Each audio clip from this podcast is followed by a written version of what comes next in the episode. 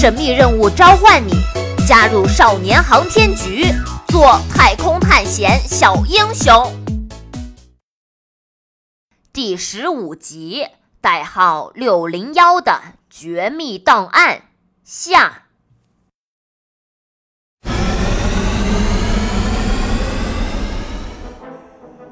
随着备用发动机的同时启动，动力与引力短时间内产生了强大的对抗。飞船剧烈的震动了起来。尽管紧靠座椅靠背，紧抓着两旁的扶手，这震动还是逼近马东方和王老师承受的极限。终于，两个人都感觉眼前一黑。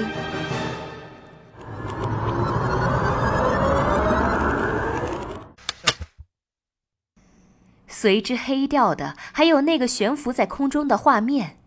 小智的眼睛恢复了正常，小达和星妹还沉浸在任务的现场中没有出来。画面突然的消失，让他们两个愣了一下。哎，怎么没有了？小智？对呀，后面是怎么样了呀？这个，呃，这个，嗯，这个，我这不是好好的站在这里了吗？小达。你的老爸不也经常跟你视频连线？所以后面就是我们两个成功返航了。呃，完蛋了！从小智和新妹身后突然响起了王老师的声音，吓了他们两个一跳。王王老师，小智，你可知道这六零幺号文件是绝密？知道。那你知不知道私自泄密是要接受惩罚的？知道，既然你都知道，那就证明你接受这样的结果。王老师绕过小达和星妹，走到了小智的面前。小智也很识趣的从空中落了下来，站在了桌子上。啊？什么惩罚？王老师，你你要干嘛？可能我要暂时被关闭电源了。啊？那以后谁带我们训练呀？王老师，这个文件是我们要求看的，小智也是拿我们没办法，这这不是他的错。王老师仿佛没有听到小达和星妹的声音，只是正对着小智，半晌只说了一句：“对不起，这是规定，你违反了规定。”眼看着王老师的手就要伸向小智。可是为什么要保密啊？既然是已经执行过的任务，为什么要保密啊？既然既然是让我们去执行的任务，为什么要保密啊？为什么呀？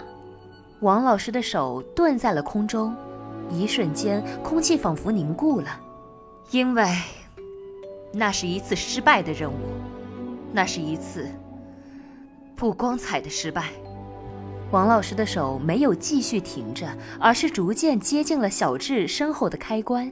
小智，就在这个瞬间，小智的脸上出现了一个微笑，这个微笑就好像小达第一次看到他的那样，眼睛弯弯，嘴巴也弯弯。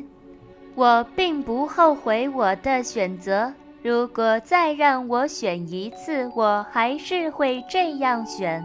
如果不想这次任务也同样失败，就要告诉他们真实的情况。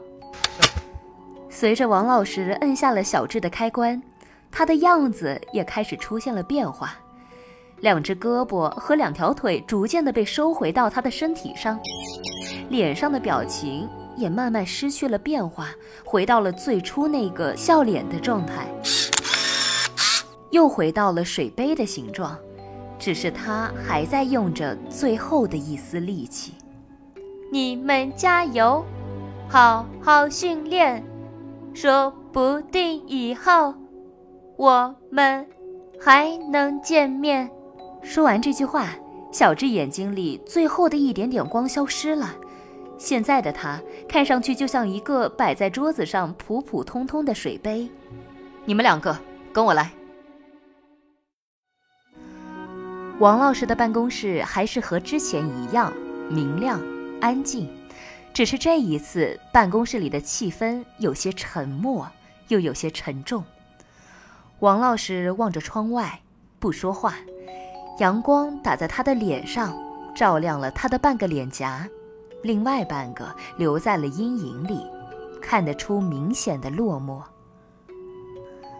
小达和星妹并排站在王老师面前，低着头也不说话。在他们面前的桌子上摆着已经变回水杯形状的小智。嗯，王老师，小智还会再启动吗？唉，不知道。一阵沉默。但是，当我们需要它的时候，它会再次启动的，放心。可是，嗯，可是，嗯，小达，你想说什么？小达咬了咬牙，可以看到他下垂的双手紧攥着拳头。可是，即使再次启动，他还是原来的那个小智吗？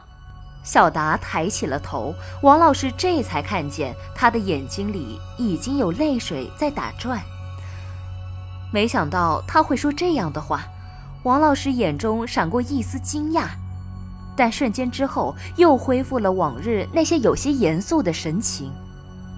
没有想到你能想到这一点，确实，再次启动的小智会自动清除记忆板块，他将不记得你们。也不记得你们曾经发生的故事，用你的话说就是，他再也不是之前的那个小智了。又是一阵沉默。为什么？你说什么？为什么？想偷看柳零幺号文件的明明是我，即使小智给我们看了，也是为了更好的执行任务。为什么要牺牲小智呢？而且。到底是什么样的任务，要让你们这样保密？老八也不说，您也不说，我不明白。小达的声音越来越大，语气也越来越冲。说到后面，任凭星妹在旁边不停偷偷拽着他的衣角，也不管用。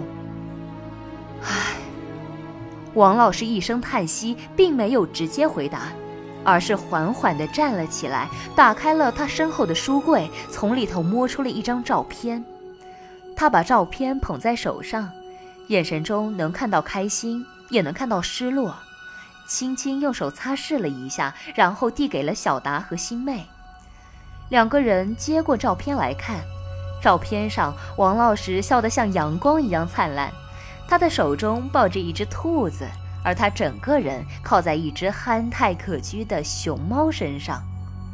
我一直不想提起这次任务，因为这次任务让我失去了我的两个朋友。